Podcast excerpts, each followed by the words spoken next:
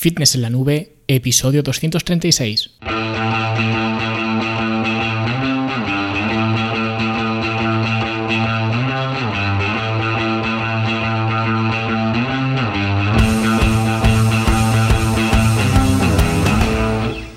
Bienvenidos a todos un viernes más aquí a vuestro podcast a Fitness en la Nube donde hablamos de fitness, de nutrición, de entrenamiento y donde cada viernes, cada semana os traigo las técnicas, consejos, estrategias, trucos y como lo queráis llamar para que construyáis un mejor físico y tengáis un estilo de vida más activo y más saludable.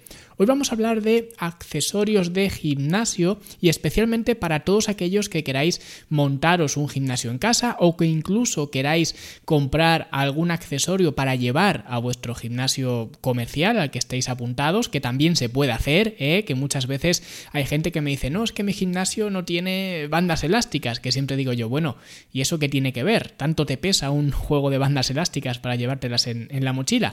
Porque entiendo que una máquina de extensiones de cuádriceps no te la vas a llevar a cuestas al gimnasio, pero algunos accesorios no pasa nada porque los lleves tú. Así también te aseguras de que no los tienes que compartir con nadie y que no van a estar ocupados. En cualquier caso, hoy veremos cinco accesorios útiles y al mismo tiempo veremos cinco accesorios inútiles para tu gimnasio.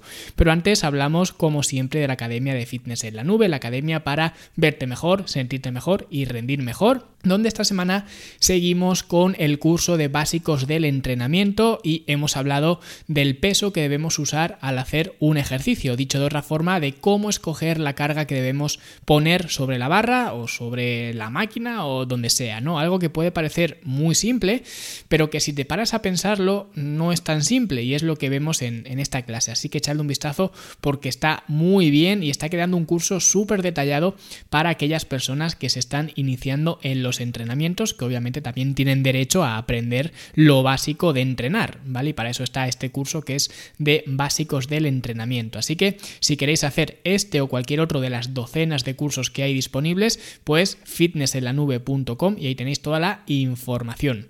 Venga, y ahora sí vamos a hablar de accesorios de gimnasio y vamos a empezar por los buenos, por las cosas que deberíais comprar si montáis un pequeño gimnasio en casa, que yo de hecho tengo todas estas cosas, así que sé de lo que hablo y predico con el ejemplo porque en mi propio gimnasio los he incluido, ¿vale? Pero no estoy hablando de los tipos de resistencia, por ejemplo, de si barras, mancuernas, bandas elásticas y ese tipo de cosas, ¿vale?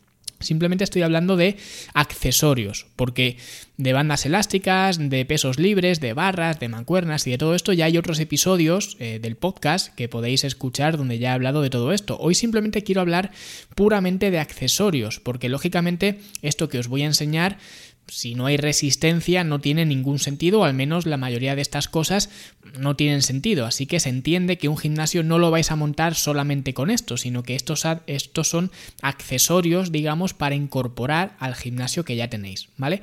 Y empiezo con algo que quizás eh, para muchos sea un aparato desconocido. Yo ya lo he mencionado mucho, incluso en los Open Lives que estábamos haciendo, pues también lo he enseñado en algunos talleres de la academia y demás, que son los Angels 90. De hecho, me parece también que en un episodio eh, lo, mencioné, ¿vale? Los mencioné estos aparatos que básicamente los Engage 90 son un tipo de agarre como en forma de plátano, ¿vale? De hecho yo coloquialmente les llamo las bananas, que tienen eh, pues como una tira de nylon, de lona o de algo así, ¿no? y que eso lo puedes colocar para usar pues como agarre en las barras, en las poleas, en las bandas elásticas y está muy bien porque esto te permite tener una eh, libertad plena de movimiento en la muñeca y así poder ejercer un agarre más cómodo, que es uno de los inconvenientes que tiene, por ejemplo, entrenar con barras, que por su naturaleza eh, si entrenas con una barra, la barra te obliga a mantener una posición fija. Pues si le añades estos Angles 90, consigues seguir utilizando la barra, pero con una libertad de movimiento completa. Y luego hay muchas aplicaciones más, ¿vale? Yo era una de las cosas que cuando entrenaba en gimnasios comerciales siempre llevaba en la mochila y lo usaba mucho, como os he dicho, con barras, también las usaba mucho para hacer jalones con agarre neutro, ¿vale? Si el gimnasio pues no tiene para hacer eh, agarre neutro porque eh, los colocaba, digamos, en una barra estándar de jalones y ya tenía la opción de, de hacerlos con agarre neutro. O sea que esto es algo de que no es que te vaya a revolucionar, digamos, en vuestra forma de entrenar, pero os va a dar más versatilidad y sobre todo seguridad al tener un agarre más cómodo, ¿vale? Entonces yo lo usaba para eso Ahora mi gimnasio, eh, como principalmente lo uso, es para utilizar un agarre neutro en las poleas, ¿vale? Que esto es muy complicado de explicar solamente con palabras, pero bueno, en la academia me parece que hay un taller donde lo explico, así que lo podéis ver ahí, ¿vale? Pero en definitiva es bastante útil. También he visto a gente que los utiliza como si fueran anillas para hacer dominadas, que yo nunca eh, las he utilizado para esto porque en mi caso pues ya tengo anillas y además también tengo barra de dominadas, con lo cual no tiene mucho sentido eh, usarlo para esto, pero he visto a gente que sí que lo hace, ¿vale? Ahora, ¿dónde lo podéis conseguir? Eh, bueno, pues según tengo yo entendido, que tampoco es que sea yo muy experto de todo esto, pero esto es una patente de Engels 90, ¿no? Que por eso se llaman así, ¿no? Es su empresa, no sé si la patente está a su nombre directamente, pero básicamente digamos que estos son son los eh, principales distribuidores de este producto y lo podéis comprar lógicamente a través de su web. Si buscáis Angles 90 en internet vale Angles 90 por decirlo así más simple. Em, creo que son italianos o a mí al menos me vino desde Italia el paquete. Y digo esto porque también si vais a AliExpress lo podéis eh, lo podéis encontrar podéis ver imitaciones que quizás sean exactamente iguales o que incluso sean mejores, ¿vale? O que incluso sean exactamente, ya digo, fabricados en la misma eh, fábrica, con los mismos materiales y, todo igual, ¿vale? Y en AliExpress, pues lógicamente valen nada y menos. Lo que pasa que yo cogí los originales, que cuestan como unos 50 euros, o cuando yo los compré costaban eso, ¿vale? Pero me fui por los originales porque había visto muchas muestras de producto. De hecho, ya digo, los de Angels 90 eh, le dan mucha caña al tema del marketing y tienen muchos atletas como, no sé si patrocinados o si suben vídeos a Instagram, pues ellos lo, los eh, republican y demás. Total, que hay muchas, eh, muchos vídeos de, gente utilizando este tipo de, de producto, ¿no? Entonces eh, había visto muchas eh, muestras de este producto y había visto gente haciendo barbaridades e incluso levantando una cantidad enorme de peso, incluso como digo, levantando incluso coches, ¿vale? Y el cabrón del Lightning Snatty no se rompía, así que compré el original porque si compro el chino, como digo, a lo mejor es igual, igual de bueno me refiero, o que incluso es mejor, pero como no lo sé, pues me fui al original, ¿vale? Pero si queréis uno low cost, pues en AliExpress también los venden y ya digo, me extraña mucho que sean muy muy diferentes. Pero yo al menos me fui por el original. Y ya pasamos al siguiente material, también muy portátil, que son lo que he mencionado antes, unas anillas o un TRX. Yo en particular prefiero las anillas porque las tiras no convergen en un punto, sino que están separadas. Y eso, primero, que te da más estabilidad y segundo, que te molesta menos cuando haces los ejercicios. Pero cualquier sistema de entrenamiento en suspensión es algo eh, muy interesante para añadir a vuestros entrenamientos, ¿vale? Sean en casa, en el gimnasio o incluso en un parque donde puedas colocar estas anillas. Yo de hecho el otro día en un parque precisamente vi a un chico sacar de su mochila pues unas anillas y colocarlas en una estructura que había allí y ponerse a hacer ejercicio. Y lo digo yo que vivo en un eh, sitio muy pequeño donde esto es bastante raro de ver, ¿vale? Pero seguro que en ciudades más grandes esto es algo muy habitual, que la gente llegue al parque, saque su sistema de trabajo en suspensión y se ponga a hacer ejercicio. Así que es algo que os recomiendo mucho, incluso más que una barra de dominadas, que curiosamente es lo primero que se compra mucha gente, ya lo hablé en otro episodio, que para mí es mucho más versátil comprar unas anillas simplemente porque las puedes empezar a usar desde hoy, desde el principio, mientras que una barra de dominadas, si no sabes hacer dominadas, si sí sabes, lógicamente las puedes usar desde que las instalas, pero si no sabes hacer dominadas, si no tienes fuerza para hacer dominadas, pues no la vas a poder usar prácticamente para nada. ¿Vale? O puede que incluso te frustres, mientras que con las anillas pues tienes para poder empezar a trabajar desde el principio e incluso si quieres las puedes usar como medio para hacer dominadas, ¿vale? E incluso este sistema, este setup sería mucho mejor que usar una barra eh, solamente, porque al usar las anillas, cuando tú haces dominadas, es mucho más benévolo con las articulaciones porque puedes variar el agarre según lo necesites. De hecho, es un agarre mucho más natural y podéis fijaros, ¿vale? Si alguna vez tenéis la oportunidad de hacer eh, dominadas en anillas, fijaros que al principio del movimiento las eh, palmas de las manos a lo mejor están mirando hacia adelante, depende de cómo inicies tú el movimiento, pero incluso si las pones eh, palmas pronadas, es decir, palmas mirando hacia adelante, conforme vamos subiendo, las palmas se van volviendo para mirarse entre sí. Y esto lo hacemos de forma instintiva, ¿vale? No es algo que nosotros tengamos pensado hacer, es que el cuerpo nos pide hacer eso, porque es un movimiento natural. Sin embargo, una barra pues no te permite hacer esto. ¿Vale? Entonces digamos que desde el punto de vista articular, pues eh, hacerlo con anillas sería más benévolo. También es más complicado porque hay menos estabilidad.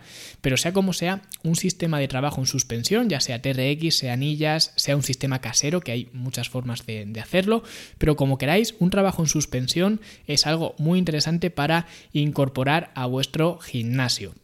Y luego también otra cosa que quizás no es tan versátil como lo anterior, pero también viene bien especialmente si hacéis muchas flexiones en vuestros entrenamientos, que son los soportes de flexiones. Que esto es algo que no te cuesta nada prácticamente, de hecho todo lo que estamos viendo pues no te cuesta nada, son accesorios, y que no solo te permite ampliar el rango de movimiento de las flexiones haciéndolas más difíciles, sino que también te permite que no tengas que extender tanto la muñeca, porque lo creáis o no, hay mucha gente que no tiene la capacidad de extender de esta forma la muñeca para hacer flexiones y mucho menos extenderla y soportar además todo su peso corporal en esa posición, con lo que los soportes de flexiones sirven para tener una posición neutra de la muñeca y de esta forma pues consigues hacer más cómodo el ejercicio. Y una persona que a lo mejor no podía hacer flexiones porque simplemente la muñeca le molestaba pues consigues hacerla con estos soportes de, flexiones. Yo personalmente tengo los del decathlon que vienen como en tres capas vale una es con un rodillo para hacer flexiones con desplazamiento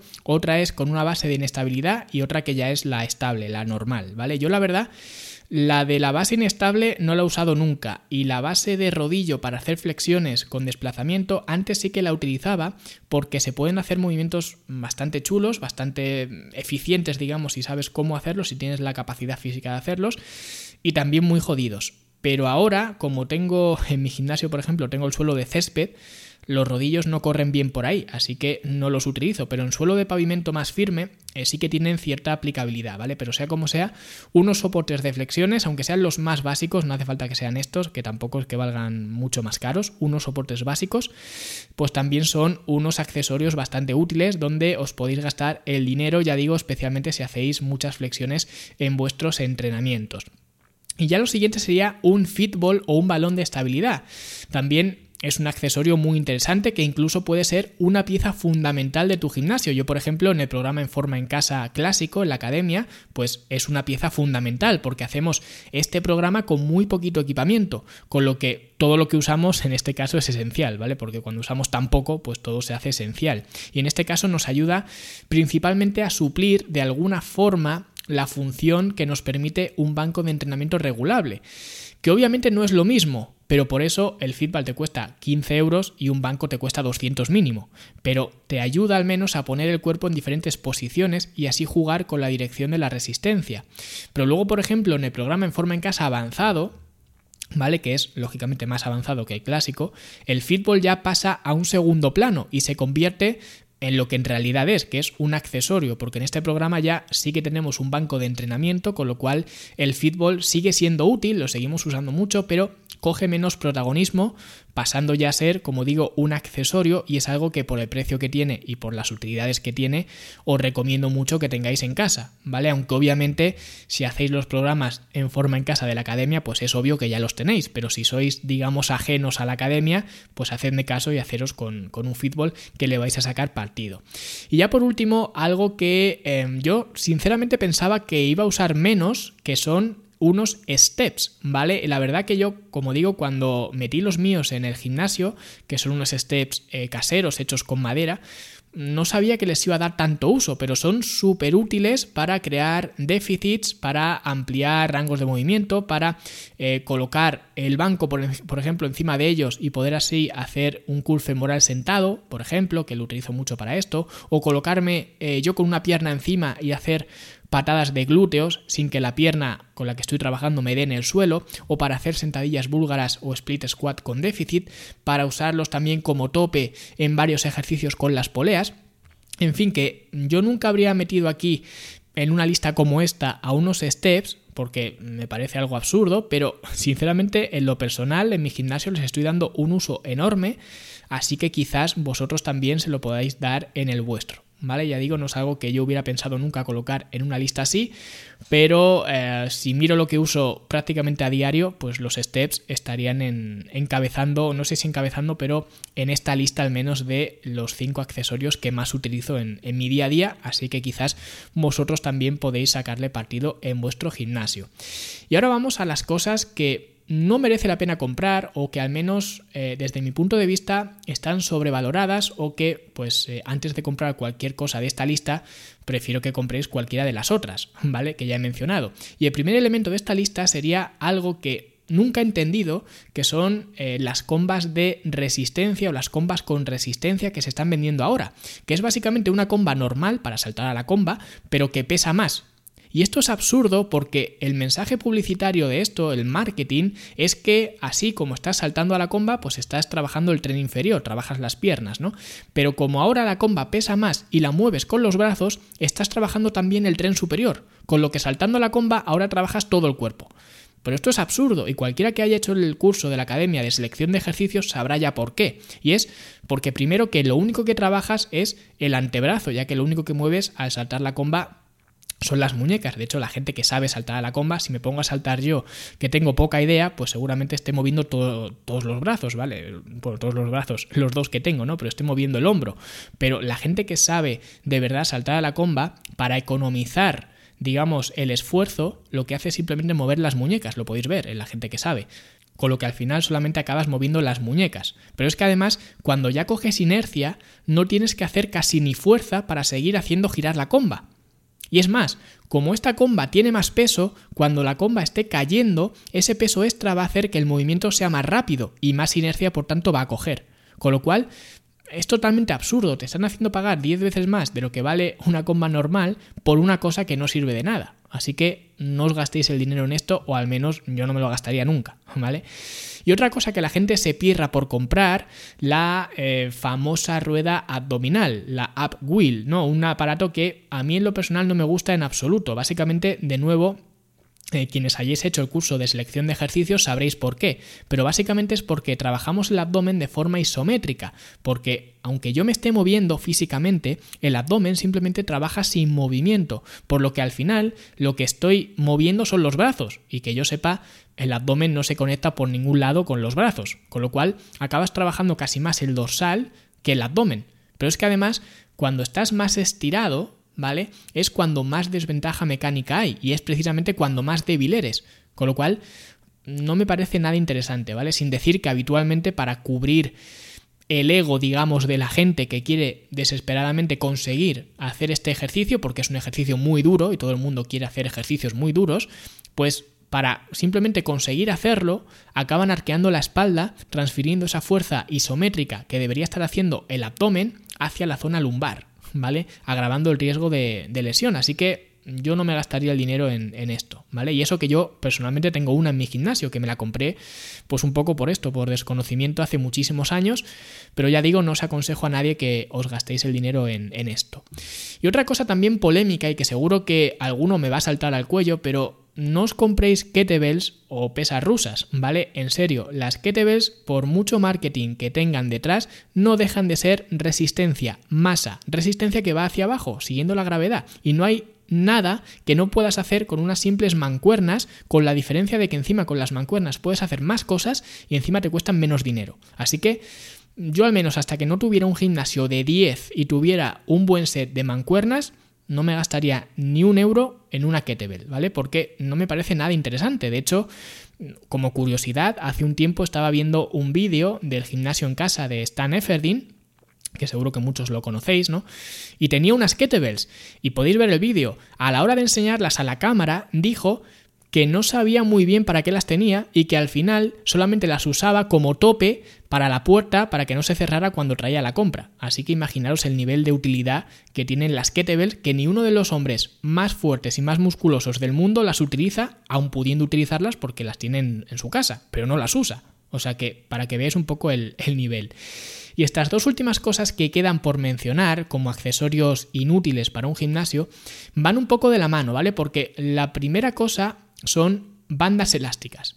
Y sí, habéis oído bien, por muy defensor de las bandas elásticas que soy yo, que en Internet yo creo que no haya nadie que le tenga tanta estima a las bandas elásticas como yo, pues a pesar de eso, no os aconsejo que nunca os compréis bandas elásticas, y aquí viene, digamos, el, detalle, no os compréis bandas elásticas sueltas, ¿vale? Y esta es la clave, nunca os las compréis sueltas, compradlas em, siempre en lote, porque comprarlas sueltas es lo más inútil que podéis hacer. Y lo menciono aquí porque he tenido eh, muchos clientes que cuando me han contratado me han dicho que el equipamiento que tienen, pues eh, no sé, me dicen, tengo un par de mancuernas y una banda elástica. Y esto es totalmente inútil porque una de las ventajas de las bandas elásticas es la modulación de la resistencia y el cambio también en la dirección de la resistencia, por lo que puedo usar las bandas elásticas para trabajar las piernas, los brazos, el pecho, la espalda o lo que sea, ¿no? Así que no tiene sentido pensar que la misma resistencia que tengo para trabajar las piernas va a ser la que me hace falta para trabajar los brazos, ¿vale? Y si solo tengo una banda elástica, pues no, puedo, no voy a poder hacer un entrenamiento muy eficiente, ¿vale? Sería como simplemente tener unas mancuernas de 3 kilos, que quizás para hacer algunas cosas te pueda servir, pero no vas a hacer un press de pecho con 3 kilos, ¿vale? Así que un consejo que me vais a agradecer más tarde, siempre que vayáis a comprar bandas elásticas, compradlas en lote, en pack, porque eh, ya digo, compradlas donde os vengan no solamente diferentes eh, tipos de bandas elásticas o diferentes resistencias de bandas elásticas, sino que también pues, os vengan un anclaje para la puerta, unos manerales y unas abrazaderas para las piernas si, si es posible. Pero si no, simplemente con que vengan diferentes resistencias dentro del mismo pack, es lo que os va a dar la versatilidad de las bandas elásticas, ¿vale? Así que nunca las compréis sueltas y compradlas siempre en pack, que lo digo porque especialmente aquí en España, en Decathlon, que es un almacén, eh, bueno, es internacional, pero bueno, es un almacén que aquí pues todo el mundo va a comprar material deportivo, pues en Decathlon em, sé que venden bandas elásticas sueltas y siempre que un cliente me dice que tiene una banda elástica, resulta ser del Decathlon. Y es absurdo porque en Amazon tienes packs de bandas elásticas que cuestan lo mismo que una sola banda del Decathlon. Así que mirad por ahí, mirad en, Amazon y si tenéis dudas o lo que sea, pues preguntadme a mí que yo os aconsejaré lo mejor que pueda, ¿vale? Pero nunca, nunca os compréis bandas elásticas sueltas, ¿vale? A no ser que sea por un propósito en concreto para reemplazar una que se os ha roto, una banda especial de mucha resistencia o de muy poca o lo que sea, ¿vale? Puede haber aquí eh, algunas excepciones, pero ya me entendéis, ¿vale? De forma habitual no las compréis sueltas. Y ya el último accesorio que no diría tanto que es inútil, pero sí que es cierto que en más de un año que llevo entrenando full time en casa, lógicamente también por el tema del, del COVID, como todo el mundo, pero digamos que desde que tengo el gimnasio, ya digo, montado a full en casa, no lo he usado creo que nunca, salvo para hacer alguna demostración en la academia, ¿vale? Y son, o me estoy refiriendo a las mini loop bands, que son como unas loop bands normales, es decir, unas bandas cerradas, ¿vale? Unas bandas elásticas cerradas, pero con poco diámetro, por eso son mini, ¿vale? Porque tienen un diámetro muy, muy corto. Y son las que habitualmente, por ejemplo, las chicas, las chicas las usan mucho en Instagram, ¿no? Las influencers estas, se ponen alrededor de las rodillas y se ponen a caminar para un lado, para otro y, y demás, ¿no? Y a ver, esto la verdad que yo las tengo en mi gimnasio y como digo, no las he utilizado creo que nunca, porque no les encuentro el uso, porque al tener tan poco diámetro no me permiten trabajar en un rango amplio de movimiento, con lo cual no parecen ser muy efectivas para ganar masa muscular, ya que para ganar masa muscular necesitamos trabajar en un rango amplio de movimiento, como ya todos a estas alturas supongo que sabremos. Y esto, este accesorio no me lo permite. Así que solo lo he utilizado, pues, por ejemplo, para hacer alguna vez spider crawls o, o, algo así, ¿vale? Pero no creo que merezca mucho la pena invertir en esto, sobre todo porque si alguna vez necesito bandas elásticas de menos diámetro, en una loop band normal lo que puedo hacer es simplemente darle una doble vuelta y así consigo reducir el diámetro sin necesidad de gastarme el dinero en minibandas, ¿vale? Es cierto que lógicamente pues si hago esto voy a tener mucha resistencia, a lo mejor resistencia excesiva para lo que necesito, pero bueno, es una forma de convertir una loop band en una mini loop band, ¿vale? Sin tener que comprarme una eh, a propósito. Así que seguro que especialmente, pues no sé, fisios y gente que trabaje más de forma isométrica, que quizás para esto sí que las mini eh, loop bands sí que sean más útiles, ¿vale? Si trabajas mucho de forma isométrica y demás, pues quizás esta gente no estará muy de acuerdo conmigo, pero desde mi punto de vista, para un trabajo destinado a la hipertrofia, no vale la pena, ¿vale? Y nada, espero que este análisis de accesorios os haya gustado, que a partir de ahora si queréis darle un toque a vuestro gimnasio sepáis el tipo de cosas que os pueden ir mejor y el tipo de cosas que yo al menos no os aconsejo comprar, pero sea como sea también podéis usar los comentarios para decirme pues cuáles son para vosotros los accesorios más útiles y también por supuesto los más inútiles, si estáis de acuerdo conmigo, si compartís mi opinión o si no lo estáis, ¿vale? Aquí nadie tiene la verdad absoluta y menos en esto, ¿vale? Yo os he compartido bajo mi punto de vista lo que considero más interesante para invertir y lo que considero menos interesante. Así que, eh, pues nada, vosotros, eh, ¿qué pensáis? ¿no? Decírmelo abajo en los, en los comentarios. Y bueno, ya por último, pues nada, agradeceros como siempre vuestras valoraciones de 5 estrellas en Apple Podcast, vuestros me gusta y comentarios en iBox, vuestros emails, comentarios. Gracias por apuntaros a la academia y por todo en general. Y nos